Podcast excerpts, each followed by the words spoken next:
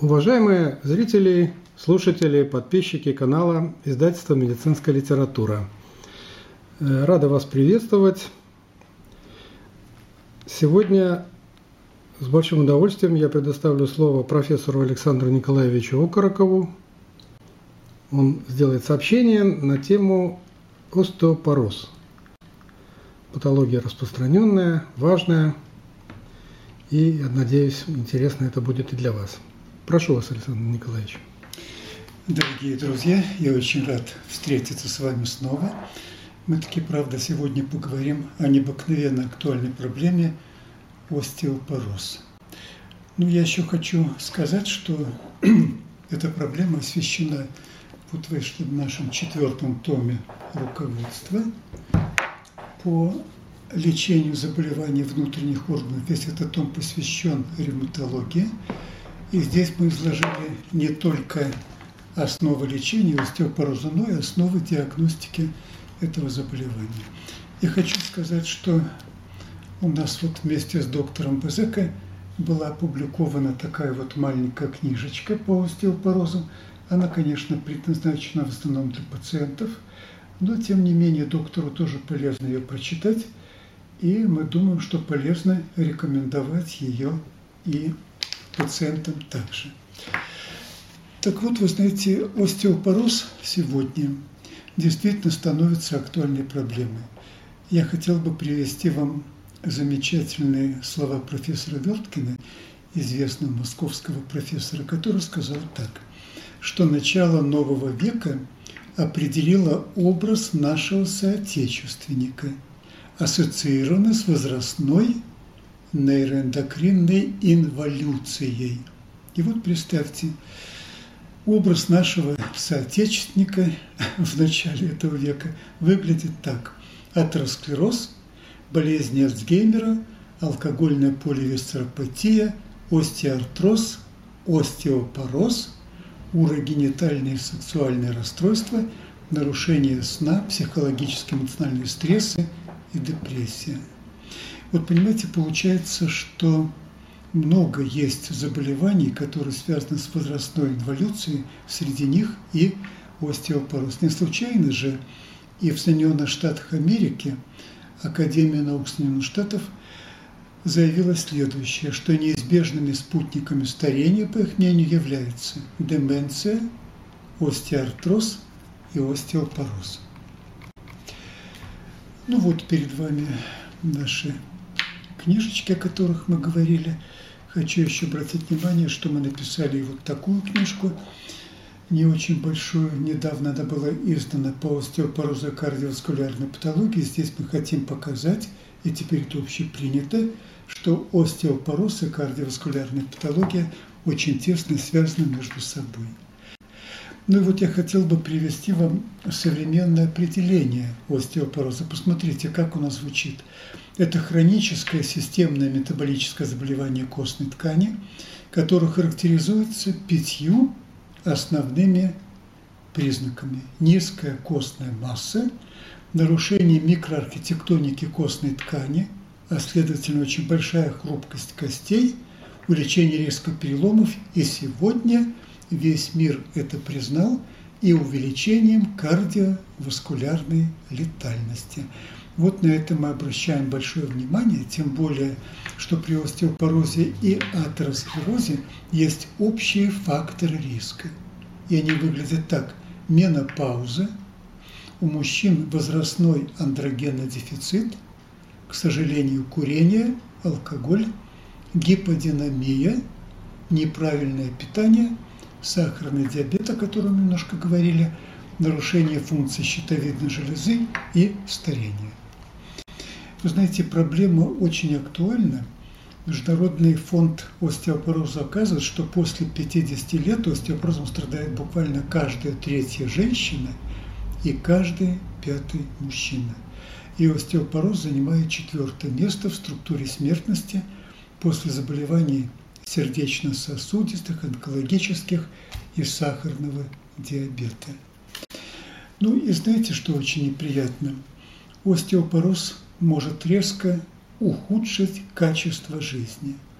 Ну вот, например, имеются данные профессора Купера, они актуальны до сих пор. Ну вот, например, если вследствие остеопороза случается перелом шейки бедра, то что происходит с пациентами через год после вот этого страшного перелома?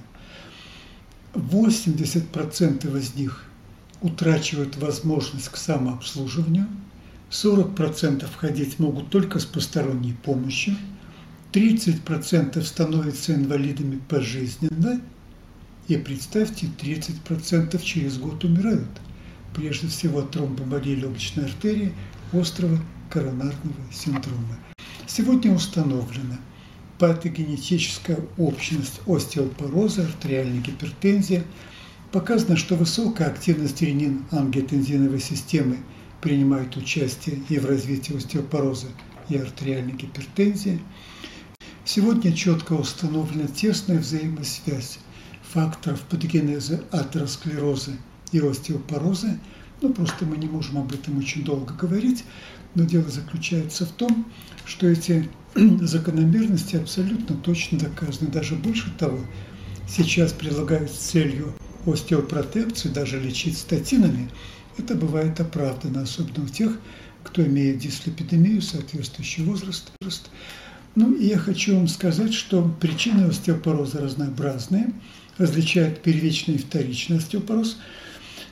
Но вот к первичному относится постменопаузальный, климактерический, который начинается в возрасте 50, ну и продолжается дальше. Обычно возраст 50-70 лет – это возраст постменопаузального климактерического остеопороза у женщин, остеопороз первого типа, и существует второй тип остеопороза – синильный, который развивается в возрасте старше 70 лет – остеопороз второго типа, он характерен и для мужчин, и для женщин.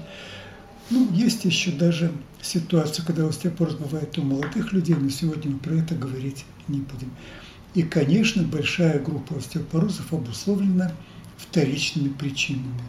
Болезнями эндокринной системы, ревматическими заболеваниями, которые описаны в нашем томе, заболеваниями органов пищеварения, почек, крови, кинетические нарушения, прием лекарственных препаратов, в частности глюкокортикоидов долго в избытке, ну и другие причины.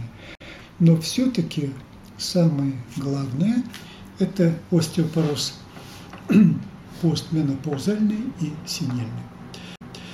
Вы знаете, уважаемые товарищи, каждый врач должен вовремя распознать остеопороз и должен уметь его предупреждать, по крайней мере – нужно все время давать рекомендации пациентам по профилактике остеопороза. Поэтому позвольте я скажу об основных факторах риска остеопороза и, соответственно, риски переломов. Конечно, возраст старше 50-65 лет, женский пол, наследственность, семейный анамнез остеопороза, низкая минеральная плотность костей, патологические переломы у самых близких родственников, преждевременная менопауза, менорея, гипогонадизм любого генеза, в том числе и возрастной андрогенодефицита мужчин, лечение глюкортикоидами, низкая масса тела, курение, потребление алкоголя, иммобилизация, низкая физическая активность, ну вот нервно-мышечное заболевание – ну и вот общая такая старческая немощность и так далее. Ну, я хочу сказать, что, конечно, основным в развитии остеопороза является, пожалуй, нарушение гормонального статуса, дисфункция цитокинов, которые вызывают разрушение костной ткани – нарушение в почках образования активной формы витамина D3, дефицит кальция в диете, низкая физическая активность и большая роль принадлежит так называемой системе РАНКЛ. РАНК и остеопротогерин – это необыкновенно интересная и важная система. Это главный такой, что ли, механизм и созидания костной ткани, и ее разрушения сегодня созданы препараты, которые эту систему нормализуют. Я хочу обратить ваше внимание, что огромную роль в развитии остеопороза является, занимает дефицит витамина D. Вы знаете, в Российской Федерации, в Республике Беларусь чрезвычайно много людей имеют низкое содержание в крови витамина D. Это обусловлено тем, что у нас низкая солнечная активность. Ну, это мы уже не будем говорить о, о теперешнем лете. Это бывает редко. А так у нас и осень, и лето, и зима характеризуются тем, что мало солнечных дней, мало образуется витамина D. Это я зачем говорю? Его роль в развитии остеопороза колоссальная. И, пожалуйста, вот когда пациент имеет факторы риска в остеопорозе, и когда у них соответствующий возраст после там, 50, обязательно рекомендуйте каждому человеку проверять содержание в крови витамина D и при его дефиците обязательно проводить коррекцию. Тем более, что мы сегодня знаем, что активная форма витамина D3 или D-гормон – играют огромнейшую роль не только в процессах ремоделирования и созидания костной ткани. Этот витамин или D-гормон принимает участие буквально во всех обменных процессах, в работе системы иммунитета, предупреждает развитие атеросклероза, артериальной гипертензии, обладает противораковым эффектом и еще множество других эффектов у этого замечательного гормона. Ну и я вот хочу заодно сказать, что замечательный американский профессор Эрд Джанаучи обращает огромное внимание на роль дефицита витамина D в развитии рака молочной железы, предстательной железы, прямой кишки, поджелудочной железы, яичников, желудка, мочевого пузыря, матки, меломы, лимфомы. И вот как он образно сказал, хотел бы я посмотреть на того, кто нашел бы – какое-либо другое вещество, которое обладает столькими же противораковыми свойствами, сколькими обладает витамин D. Ну вот, вы знаете, и в том числе велика его роль в развитии остеопороза. Ну, мы уже с вами немножко говорили о факторах риска, но учитывая, что времени так много, я ну, вот хотел бы познакомиться с так называемым минутным тестом, оценки факторов риска остеопороза заключается в том, что надо просто задать вопросы такие, вопросы пациенту такие, вот, например, болел ли кто-то из близких родственников остеопорозом, были ли там, например, низкотравматичные переломы, там соответствующий возраст, принимали ли они кортикостероиды, как у них, например, гормональные функции, в частности, есть или нет признаки половой слабости, нарушения менструального цикла, как часто они употребляют молочные продукты, как часто бывают на солнце, свежем воздухе, принимают ли витамин D и кальций и так далее. Ну и в отношении того, как ставится диагноз остеопороза. Конечно, во многом благодаря анамнезу, я потом скажу, какие признаки характерны для остеопороза, кроме того, объективные исследования и Золотым стандартом диагностики остеопороза является рентгеновская двойная абсорбциометрия или рентгеновская денситометрия. Пожалуйста, обратите внимание на следующие признаки, которые характерны для остеопороза. Ну, конечно, слабость, утомляемость, бесконечные боли в поясничном, крестцовом отделе позвоночника, в тазобедренных, голеностопных, сталкостях таза, ребрах – чувство тяжести межлопаточной области, потому что напрягаются длинные мышцы спины, и они хотят удержать позвоночник в таком нормальном положении, и снижение роста на 2 см или больше за 1-3 года или на 4 см больше по сравнению с возрастом 25 лет. Это связано с тем, что развивается остеопороз позвонков, их величина снижается и наступает снижение роста. Ну, кроме того, плохое качество зубов, преждевременная седина, судороги в ногах, переломы костей – важнейший признак остеопороза и рентгеновская денситометрия.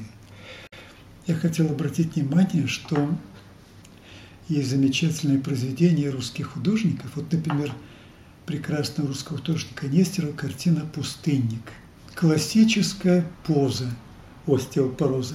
Не знаю, знал ли Нестеров об остеопорозе или нет, он не был врачом, но вот этого пустынника он нарисовал таким, что мы точно видим, что этот старичок страдает остеопорозом.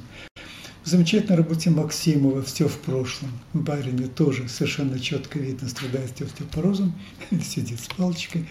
Ну вот. В работе художника Климта «Три возраста женщин» очень популярен в Европе, тоже хорошо показан остеопороз. Ну и как не сказать о работе Тициана «Три возраста человека». Вы эту работу все прекрасно знаете. В правом картины чудный возраст, очаровательные младенцы. В левом углу возраст молодости, любви, и на дальнем плане старичок, согнутый, согнувшийся, с черепом в руках. Это тоже остеопороз.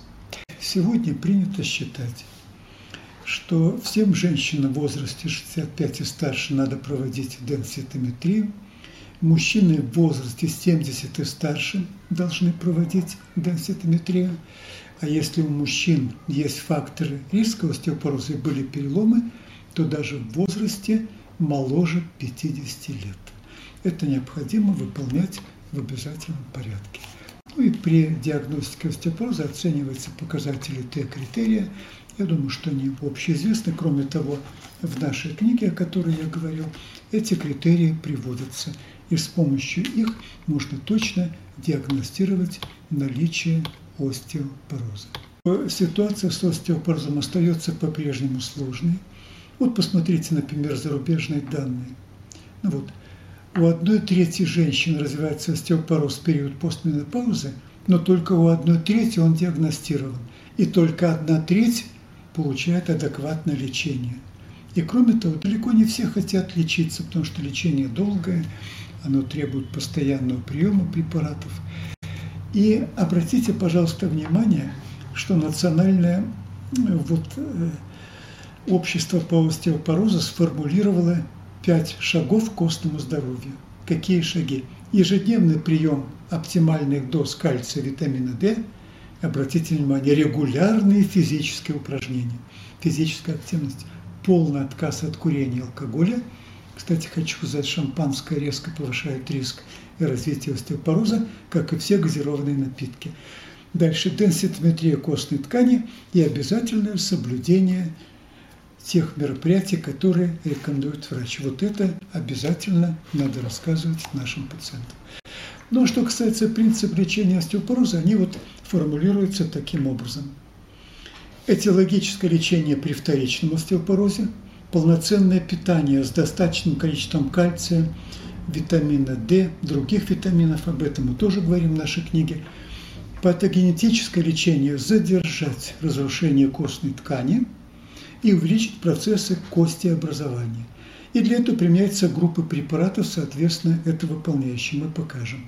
Но в обязательном порядке, какой бы препарат пациент не принимал, он должен одновременно проводить лечение препаратами кальция и витамина D3. Вы знаете, все препараты лечения остеопороза делятся на несколько групп. Первая группа – препараты, которые угнетают резорбцию костной ткани остеокластами. Это гормональная заместительная терапия, она сейчас во многом критикуется. Селективные модуляторы эстрогенных рецепторов, бисфосфонаты, затем препарат деносумаб, он в нашей стране тоже есть и в России также, он блокирует систему ранкл. Ну, за рубежом говорят о подонокотипе, у нас его нет. И препараты, стимулирующие образование костной ткани. Это терепротетели Форстела, в Российской Федерации он зарегистрирован. И препараты многопланового действия – это стронцеронилат и препарат осиен. Все эти препараты в нашей книжке описываются. Ну вот, например, описываются и формы выпуска, применения этим препаратов. Поэтому мы не будем здесь детально сейчас про это говорить. Позвольте только заметить, что вот, например, американская коллегия врачей по лечению остеопороза – опубликовала рекомендации 10 мая 2017 года и написала следующее.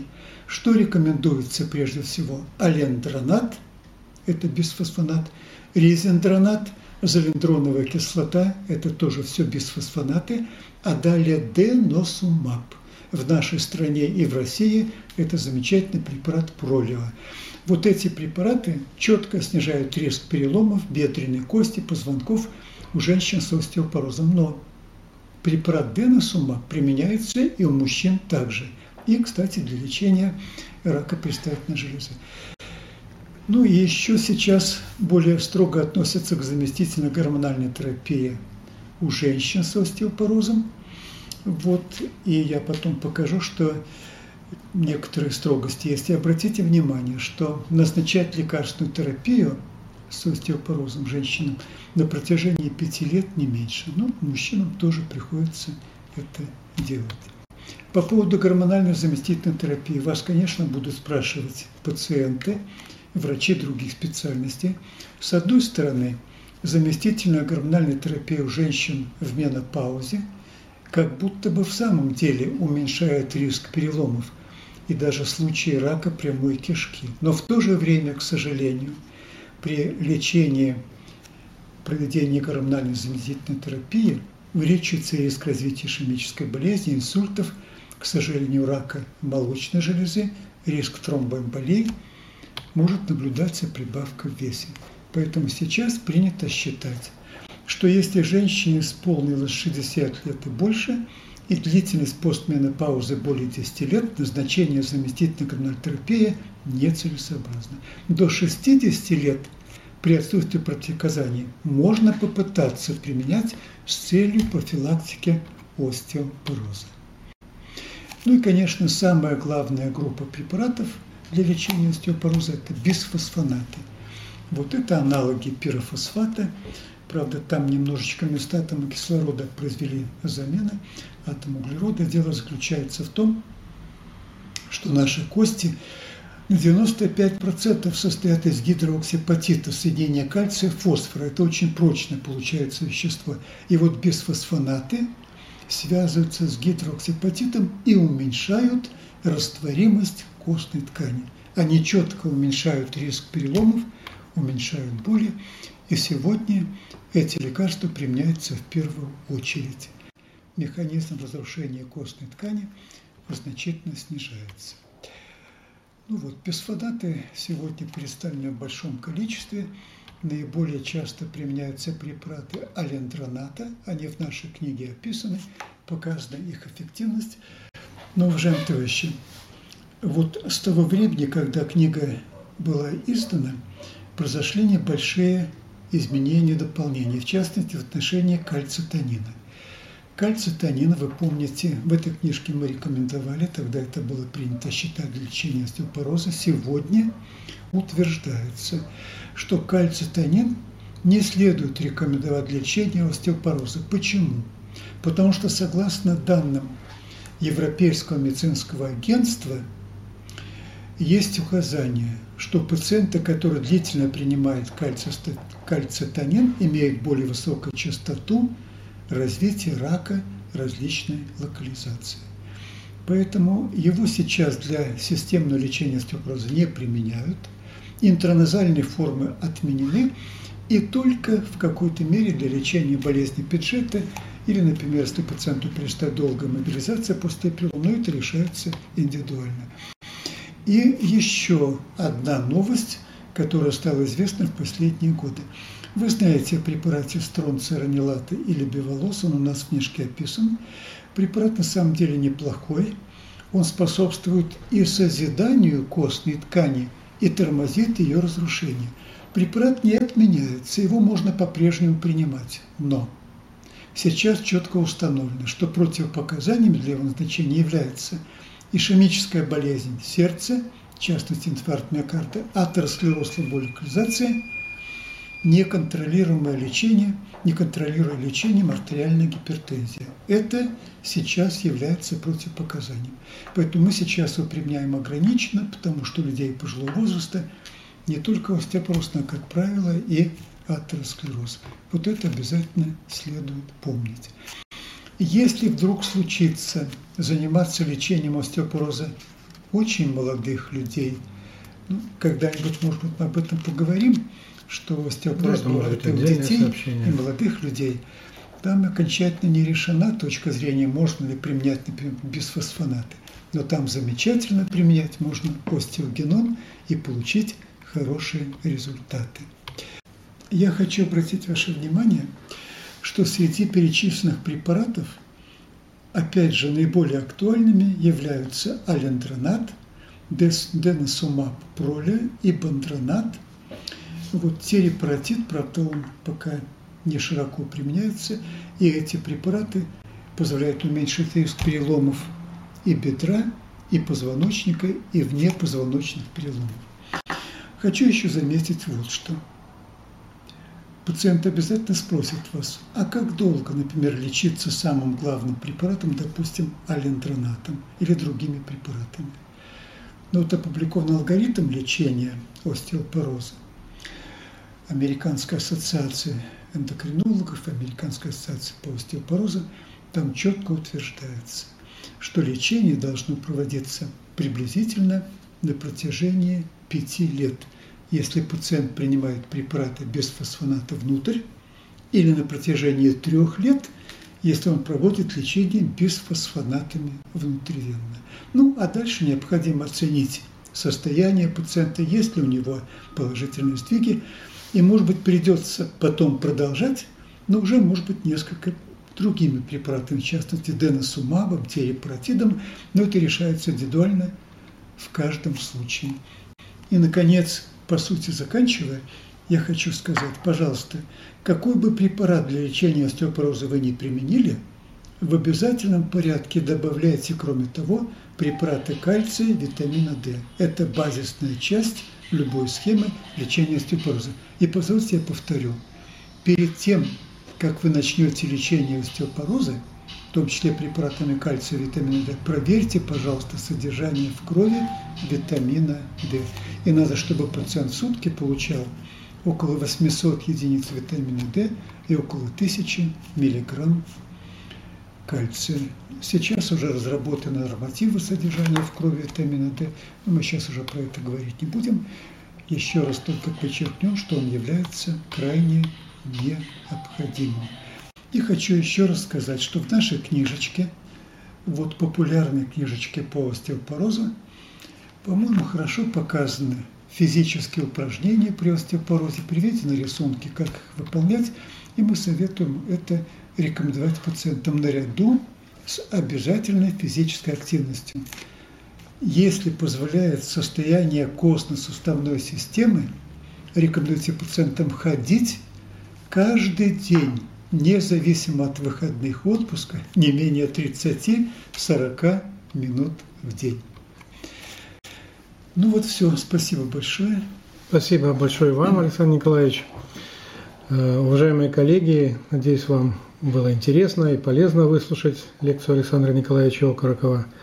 Сообщайте нам об этом, ставьте лайк, если вам понравилось, подписывайтесь на канал, пишите в комментариях ваши замечания, все они будут учтены обязательно. Спасибо всем, до новых встреч, до свидания.